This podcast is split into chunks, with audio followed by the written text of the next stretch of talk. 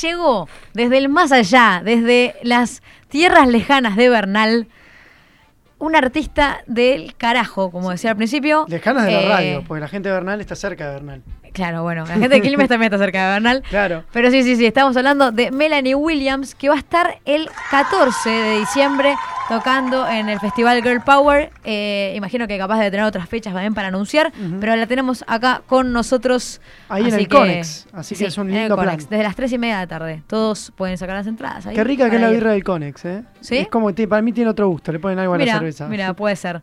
Bueno, bienvenide y muchas gracias por estar por acá. Oli. ¿Cómo estás. Melanie? Finalmente. Vengo desde otro planeta llamado Bernal City.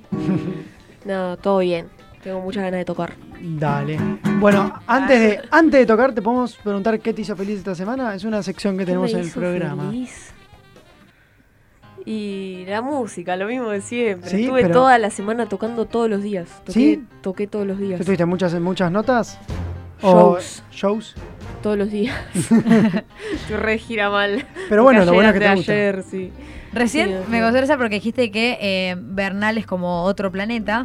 Y yo tuve la, la suerte de charlar con vos eh, hace unos días en una entrevista que tuvimos y me decías que vos sos medio un ser de otro planeta. ¿Cómo sería eso? Es cierto.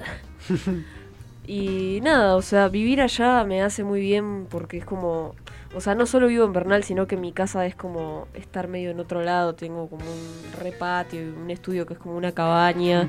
Y como que cada vez que voy allá estoy como abstraída de todo en la mía, ¿viste?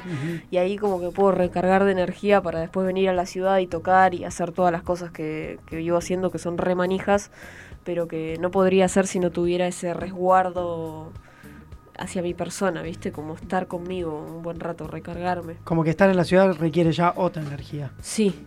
Y No ese- solamente por los shows, ¿no? No, es como todo el tiempo estar exteriorizándote, es como todo el tiempo contacto con, con mucha gente y mucho, no sé, mucho quilombo. o mismo yo tengo como el oído muy sensible y escucho como el quilombo de Capital de todo el tiempo, como ese barullo, que no te das cuenta, pero está ahí todo el tiempo. Y cuando llego a Bernal, apenas llego ya, es un silencio y una cosa que, no sé, eso- es una calma hermosa que no se puede comparar. Y en esta soledad te fuiste a los 15 de, de la casa de tus viejos, ¿no? Sí. O sea, necesitas esta, esta cosa de irte. Sí, como que siempre necesité mi espacio, eh, justamente nada, para estar conmigo, para tocar, para... Sí, para tocar, para tener como mis momentos creativos, para tocar cualquier cosa y que nadie me escuche y poder así también crear o, o bueno, ponerme a grabar o tomar decisiones artísticas, ¿viste? Pero necesito estar sola para eso. Bueno, ¿te parece si vamos al primer tema, Manu? Al. ¿Qué tenés, Melanie, para ofrecernos el día de hoy? Bueno, yo sinceramente no practiqué nada. No, pero estás con show todos los días. Naciste, naciste practicada, mami. A ver, O ¿con, sea- qué tema, ¿con qué tema abrís tu show? Todos los, todos los shows que hice esta semana, ninguno fue mío. Ah, O sea, toqué de sesionista en otras bandas, toqué con Barbie, Recanati, toqué con Lucy Patané, Con Paula Mafia. con Paula Mafia, estuve re de gira. y ayer toqué en la Usina del Arte con Lula Miranda. Eh, el próximo show del, cabro, del cabloide va a ser el 14 en el Conex, o sea, de acá hasta el 14 todavía el cabloide no sale.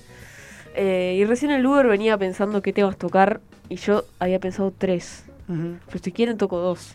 No, to- todo No, no, charlable, todo charlable. A ver, dele- deleitanos. Bueno, voy a tocar un tema que se llama Aguante mi abuela.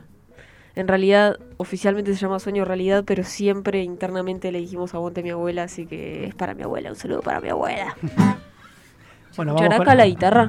Sí, se escucha Se perfecto. escucha bien, a ver, ahí vienen las manos operativas, se meten al estudio de El Vasco. Yo, mientras mientras que arreglan, el- arreglan la logística, yo le voy a contar a la gente que en una entrevista que, que hice con ella me contaba que eh, sus canciones hablan de los matices de las personalidades. Así que los invito a tratar de cerrar los ojos y prestar atención a de qué matiz de personalidad nos habla esta canción dedicada a su abuela entonces.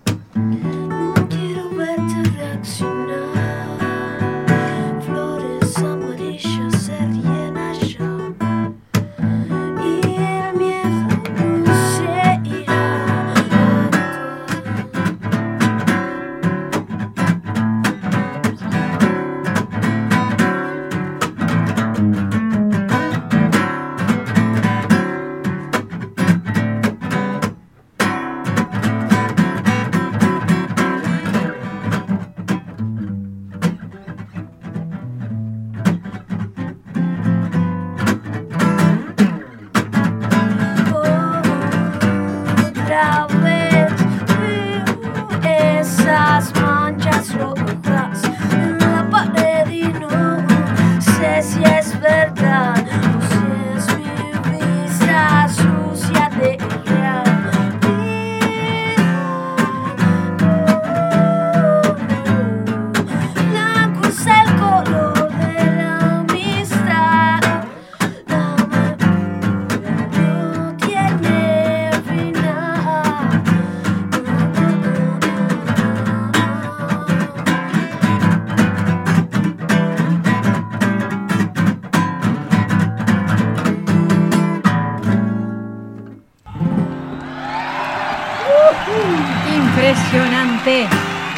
Hablando de energía, la Crack. energía que, que, que emana la canción directamente desde la guitarra, arrancaste y yo dije como ¡pum! con toda para arriba.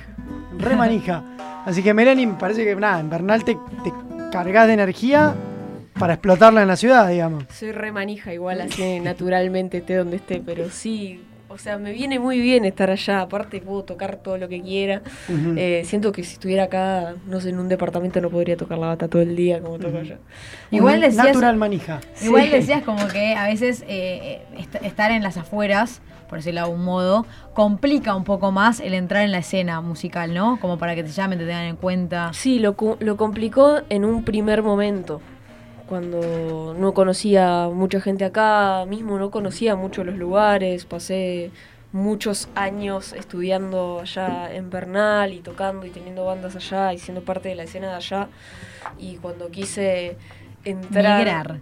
Claro, cuando quise empezar a tocar más en lugares acá y aparte que siempre los lugares de por acá estaban como más armados y más copados, ahora no tan así, ahora ya hay lugares repiolas también, pero como en su momento yo decía, no sé, ponerle el Matienzo para mí era, uh, tocar en el Matienzo estaría re bueno, tipo, y era algo re lejano para mí, como que ni en pedo me daban lugar para tocar. Y ahora ya toqué 80 veces en el Matienzo, tipo este año ya Estás harta de y me en el dicen qué quiere Matienzo". comer, viste, ya como que me conocen. Eh, pero nada, en un primer momento fue difícil, pero yo decía, en la que me den la primera oportunidad de tocar, después voy a poder seguir tocando, porque como que tenía que demostrar que iba a tocar bien de alguna manera, ¿entendés? Como que no me tenían confianza. Sí, en, en- en eso de tocar bien, eh, una frase que, que, dice, que te he escuchado decir es esto de tocar bien. Cuando, cuando una mujer toca bien o cuando una persona toca bien, automáticamente se asume que es un chabón. Dice, dice, no, tocas bárbaro, tocas como un chabón. Uh, esa es terrible. Ah, es- esa es durísima. Como el patriarcado. no, ¡pum! hecho música, entero. no, real. Si tocas bien, sos pibe. Cualquiera. Esa la he escuchado a muchas ¿Sí? amigas. Sí. Por suerte a mí no me lo dijeron nunca. Ujú. Por ahí porque no sabían si era chabón o mina. Ah. Ahí podés ampliar Ah, sobre ese concepto cuando tengas ganas.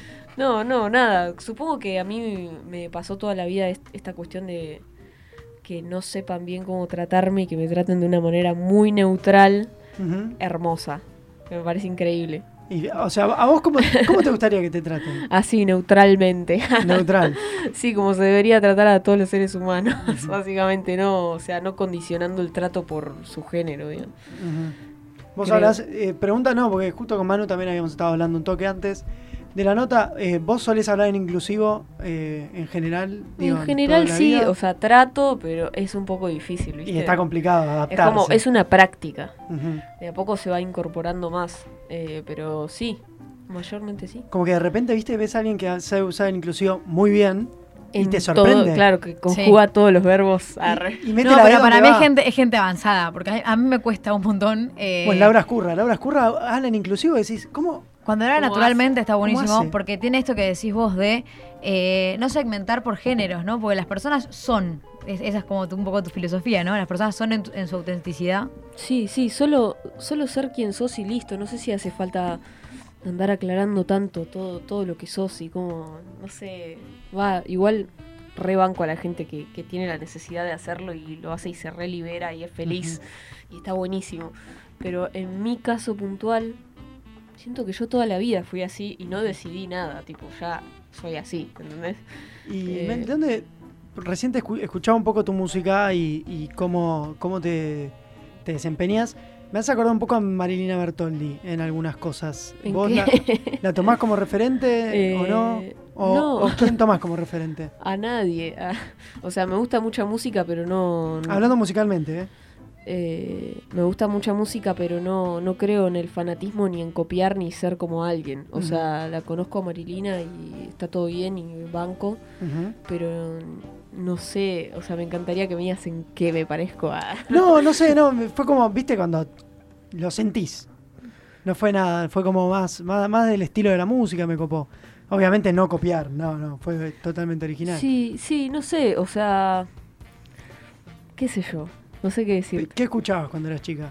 Eh, siempre escuché música más de afuera y cuando tenía tipo 17 conocí la máquina de hacer pájaros y la reflasheé, digo, la flasheé mucho.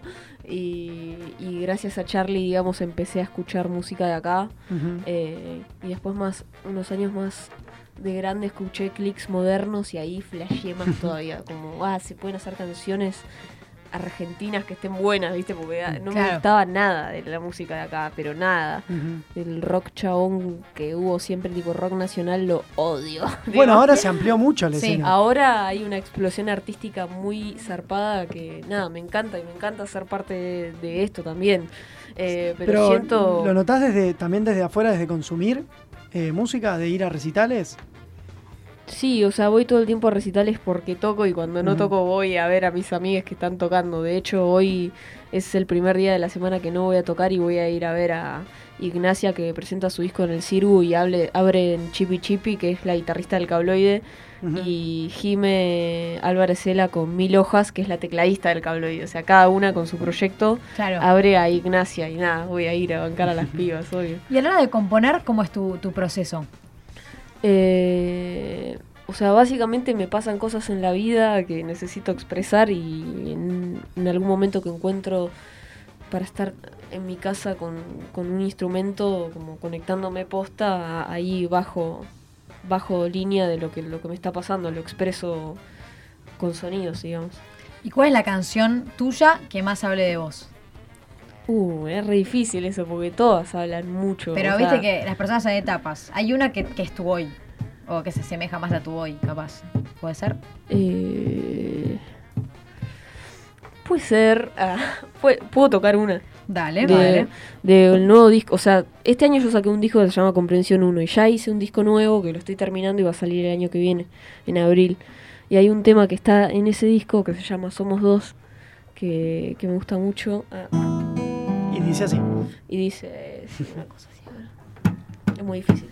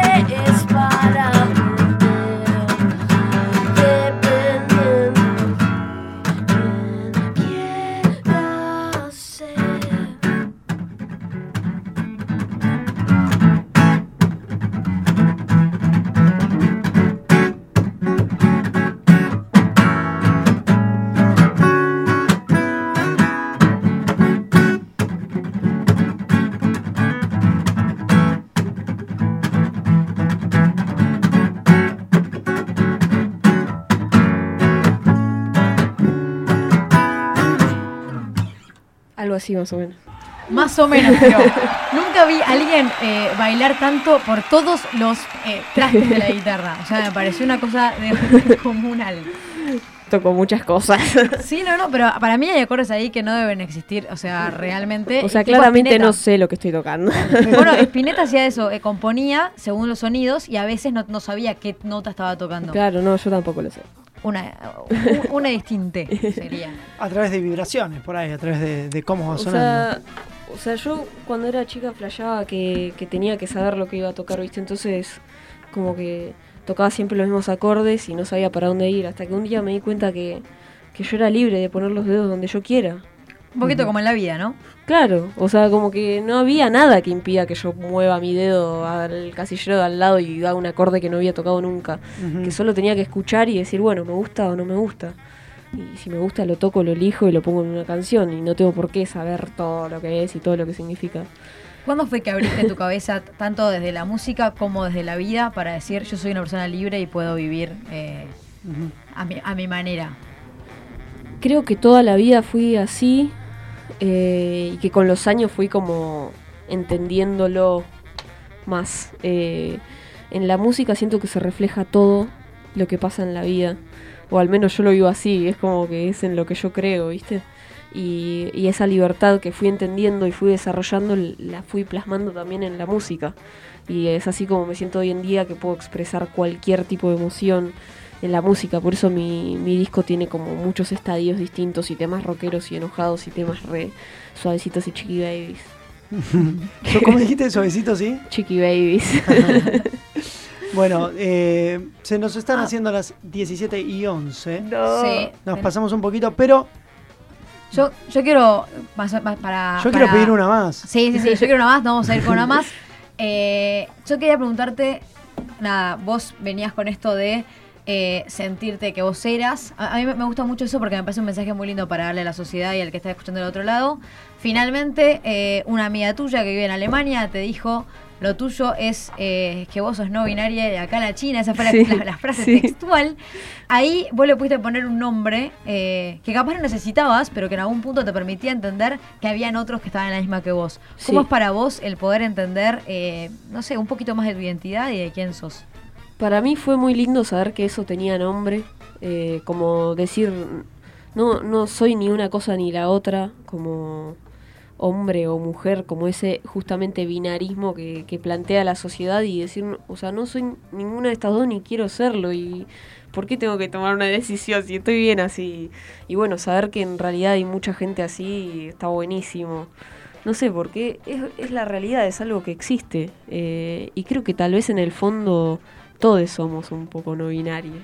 Y todos tenemos, sí, todos tenemos. eh, justo estaba recomendando un libro que estaba leyendo, un clásico que era de mm, El arte de amar de Eric Fromm, en el cual en una parte dice, y todos somos un poco hombres y un poco mujeres adentro también, en el sentido, obviamente, un, en el- no sé, para no meter la pata, ¿no? Pero en el sentido sexual sí, uno eh, tiene, eh, uno es hombre o mujer, pero tiene cosas femeninas y masculinas adentro Que puedes alimentar Es que o no. que que puedes no- alimentar o no y que depende cada uno cómo lo vaya desarrollando y que vaya eh, que vaya haciendo y hay, hay partes mías que son mucho más femeninas y partes Sí, mías que son Igual mucho más para, para mí masculinas. creo que hay que romper con el, con el término femenino y masculino, porque no es que, También.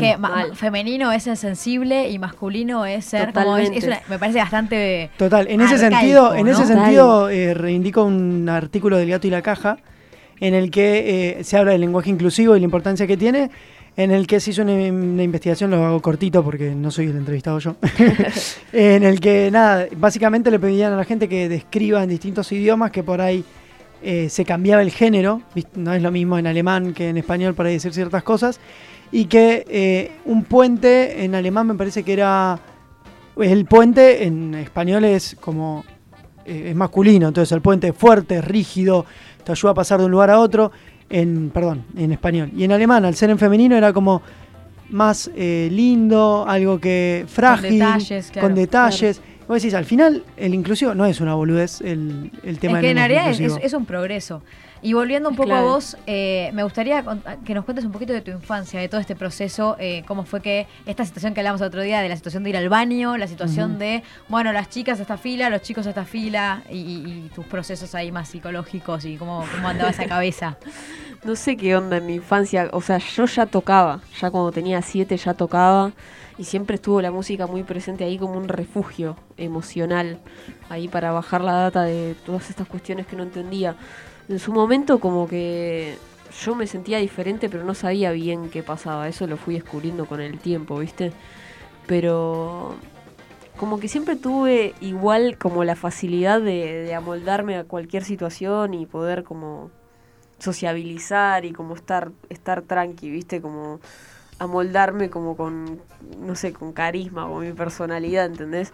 Pero sí me ha pasado de, de no sé, de sufrir así situaciones rarísimas o no sé, o una vez estaba en un boliche y, y fui al baño y una piba eh, borracha me empezó a golpear la puerta y decirme, vos no podés entrar acá, no sé qué, y fue horrible, tipo, yo me rasusté y dije, no, ¿qué hago?